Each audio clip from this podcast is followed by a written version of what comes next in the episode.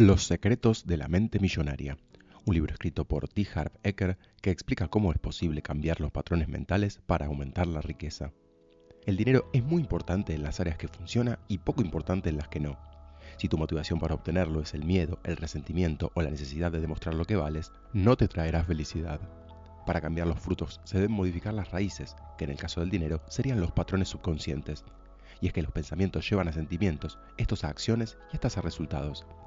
Todos tenemos un nivel financiero de base al que llamaremos el patrón del dinero y que es difícil de cambiar ya que funciona como termostato.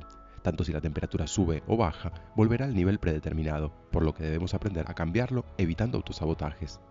Para el cambio hay cuatro elementos.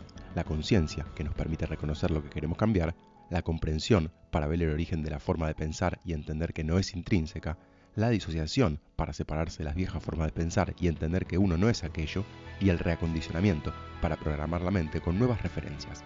Para esto sirven las declaraciones, que son sentencias positivas hechas con énfasis y en voz alta, a diferencia de las afirmaciones, que enuncian que lo deseado ya está teniendo lugar y podrían ser rechazadas por la mente, las declaraciones solo manifiestan la intención. Recuerda que allí donde va la intención, fluye la energía y aparecen los resultados. Hay 17 principios que nos ayudarán a crear una mente de abundancia.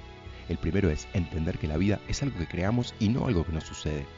Cada uno vive su propia realidad. Lo que creas sobre ti será la historia que vivas. Evita sentirte víctima, es decir, culpar, justificarte o quejarte. Lleva un registro de actividades diarias de lo que fue bien y mal para analizarlas y detectar autosabotajes. Segundo, pensar en ganar en vez de en no perder. No aspires solo a la comodidad, sino a mucho más. Anota tus objetivos financieros anuales y totales. Tercero, comprometerse a ser próspero en vez de solo desearlo. No obtienes lo que quieres cuando no sabes lo que quieres, así que escribe qué significa para ti la prosperidad y haz un compromiso de alcanzarla ante alguien de tu confianza. El 4 es pensar en grande. Para crear riqueza, debes generar valor. Anota tus dones y talentos naturales y cómo puedes utilizarlos para solucionar problemas a 10 veces más gente que hoy. El 5 es centrarse en las oportunidades en vez de los obstáculos. Practica reformular problemas que escuches de otros en oportunidades. Piensa en cosas por las que estar agradecido y repasa la lista cada mañana. El 6 es admirar a la gente próspera. Si sientes que son despreciables, no te sentirás bien al lograrlo tú. Por eso, reconoce los logros de los demás y aprende de ellos. El dinero no hace mejores ni peores a las personas, solo amplifica su carácter. El 7 es relacionarse con personas positivas y exitosas. Inspírate en sus historias, reduce o elimina tus relaciones tóxicas.